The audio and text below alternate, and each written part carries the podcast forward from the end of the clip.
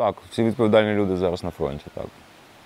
Я, Кувалдин Мирослав Джонович, вступаю на військову службу і урочисто присягаю українському народу.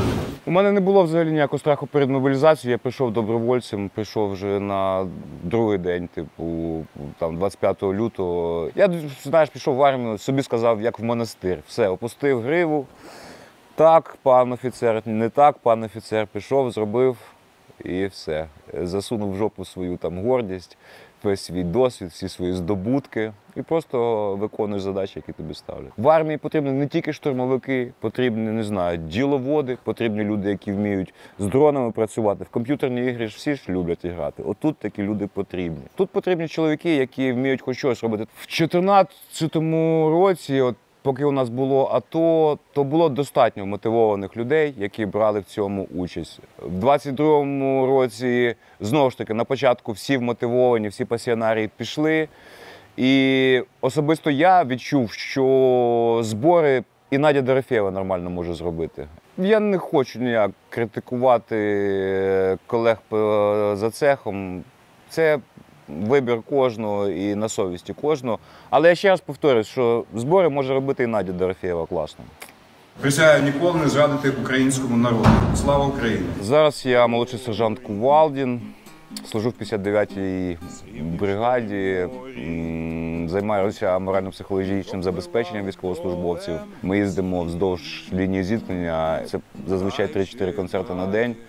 Приїжджаємо нашою маленькою групою і робимо так, щоб людина на годинку, на півтори, військовослужбовець, Трошки забула про те, де вона знаходиться, потім трошки згадала про те, для чого вона тут знаходиться. В общем, працюємо з морально-психологічним станом. Кожен з нас щось може ганджа допоможе просте Мені здається, що пісня, музика і мистецтво воно працює як можна сказати, як машина часу.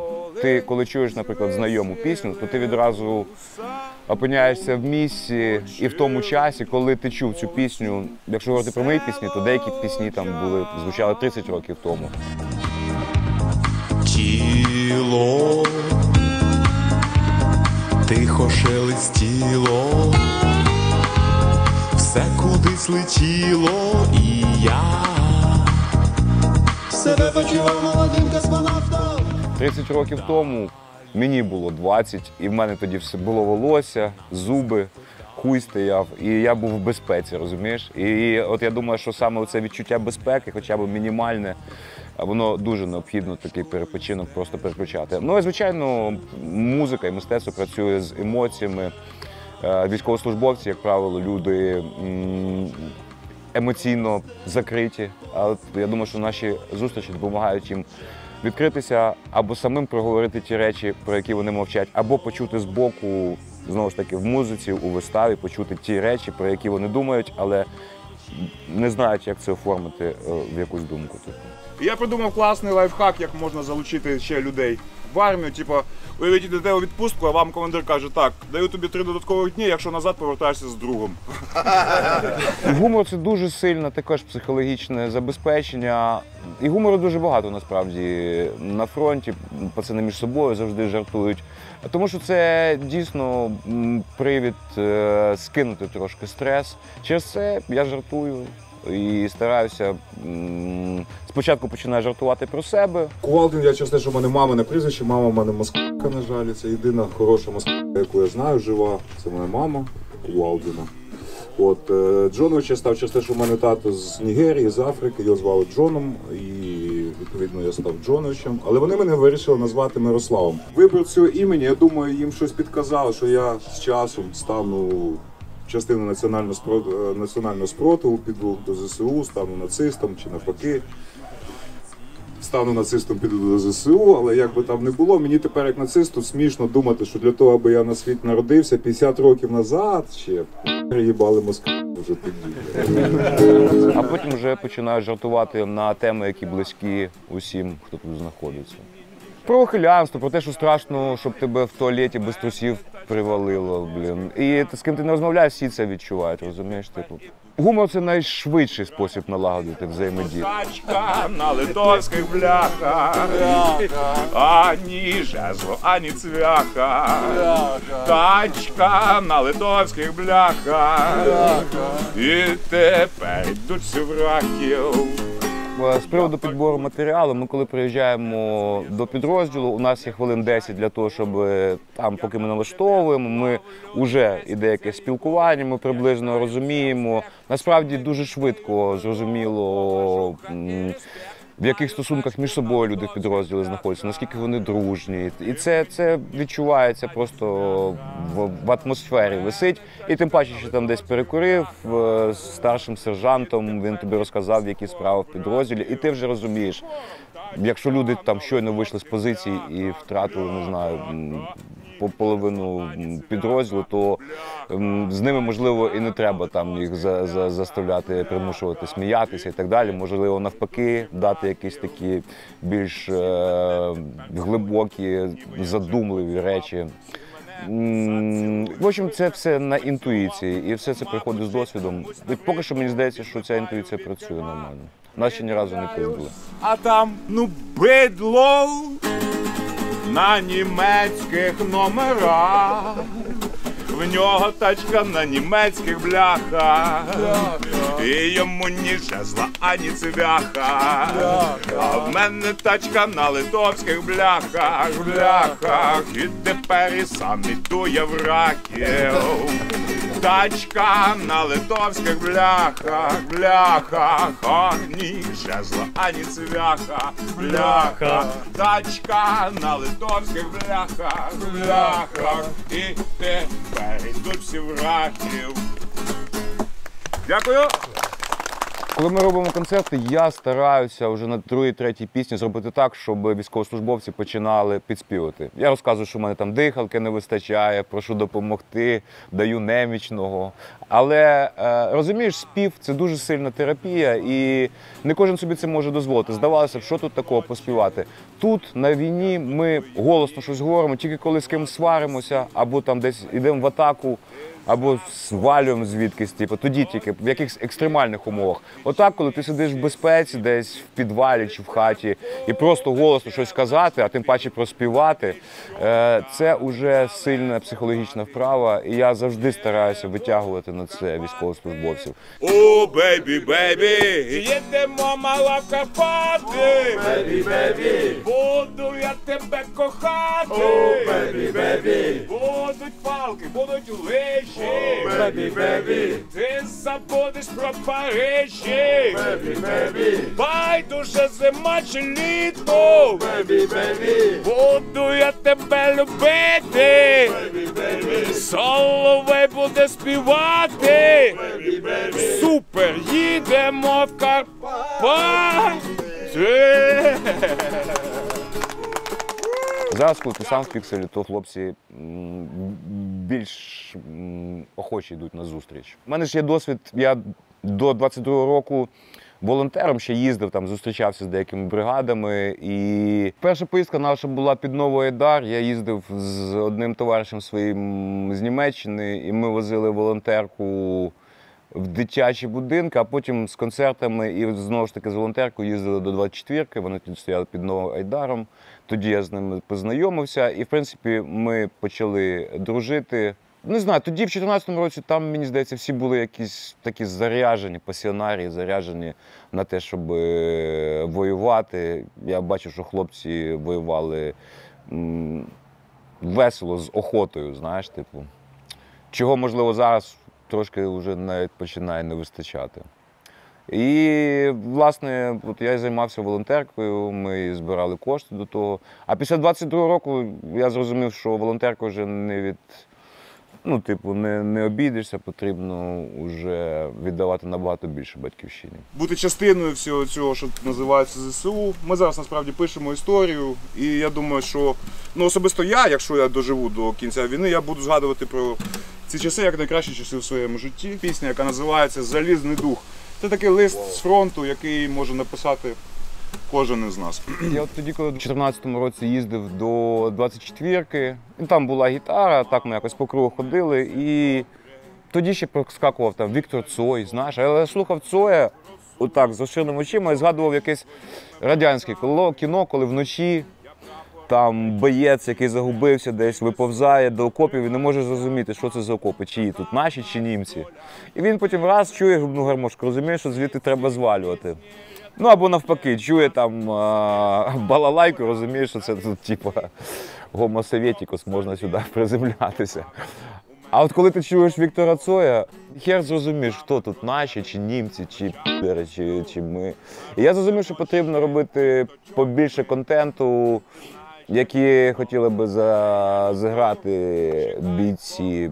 От, е, ну, коротше, треба замість Цоя контенту ще навалювати. І тоді хлопці з 24 йшли на ротацію. Мені позвонив товариш і каже, вони будуть за, там, за 8 годин через Київ їхати, давай зробимо. І я швиденько просто сів, написав цей гімн. Там є такі зашиті сенси, якісь смішні, які знають тільки ті люди, які там тоді знаходилися. Але щоб вона стала серйозною, я поліз в Вікіпедію, почитав, знайшов, що у них є гасло Залізний дух, залізна воля і крок залізний. Це механізована бригада. Я взяв це гасло і навколо нього побудував історію. Воля, залізний дух і крок залізний живих країно. Така в нас доля, єдиний рух. Часи ці грізні рятує нас. Залізна воля, залізний дух і крок залізний. І залізні яйця, звичайно. Друзі, дякую усім. Ви знаєте, я до війни взагалі ненавидів виступати під гітару. Зараз я за ці півроку вже так наблатикався, що можу півтори годинки тримати людей дуже легко. Раніше я це робив за гроші, зараз за їду і за соляру. За їду і за соляру я вам свято захуярю.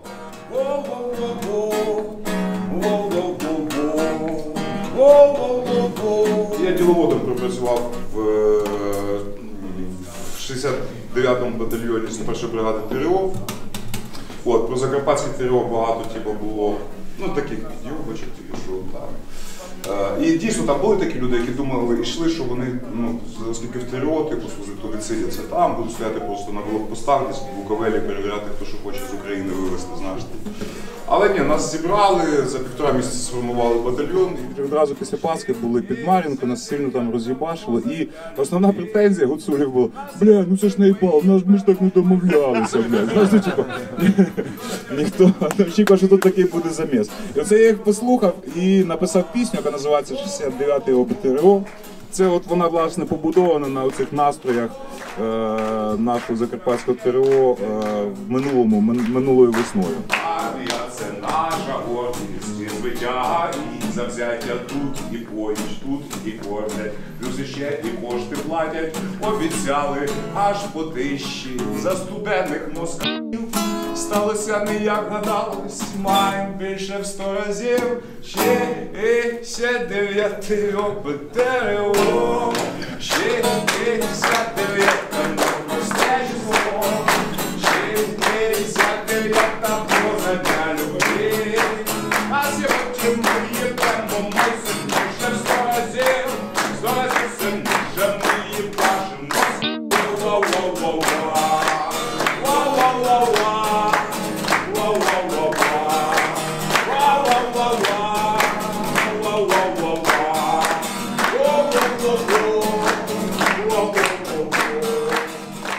кожного найменшого підрозділу має бути своя пісня. Я за це типу. За це з'єднує людей і цементує хороші відчуття.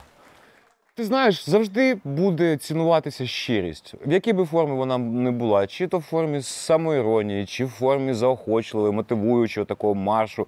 Головне правильно сенси розказати і щиро це зробити. Ти ж не будеш на не знаю, на урочисті якісь події співати про те, що ми бачимо Москву. Типу, ну, всьому своє місце.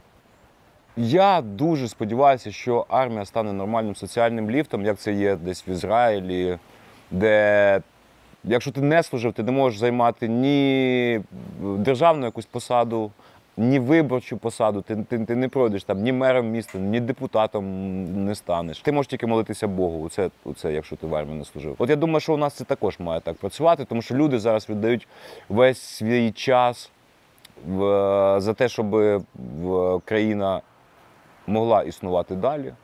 Ну, а хтось при цьому просто на кальянчику, типу, думає, що його це не, ну, не торкнеться. І відповідно, я думаю, що потім доведеться всім цим хлопцям, які витрачають зараз свій час тут і віддають своє життя, доведеться вигрібати ще вдома ці всі авдієві к- стайні, типу. Я не за те, щоб там була просто військова якась диктатура, але дивлячись на те, як зараз депутатам все це похір, я розумію, що ніхто не збирається напрягтись. Було вже от півтора роки, майже чи майже два, да, коли можна було піднапрягтися, і видно, що цих людей нічого не змінює. Відповідно, потрібно робити якісь хірургічні вправи.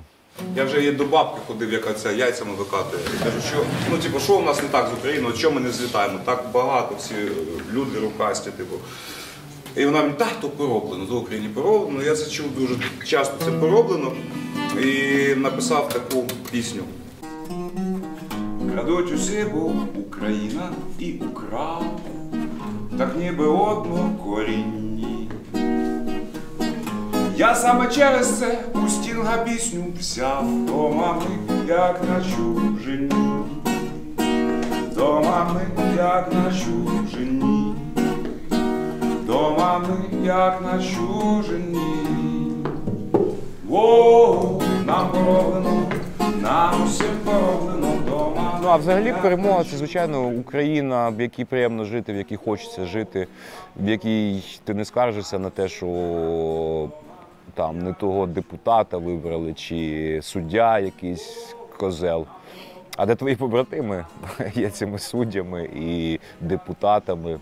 І країною займаються люди, які роблять це задля країни, а не задля себе. Це та Україна, за яку я тут зараз б'юся. Друзі, включайтеся, не думайте, не сподівайтеся, що це пройде мимо вас.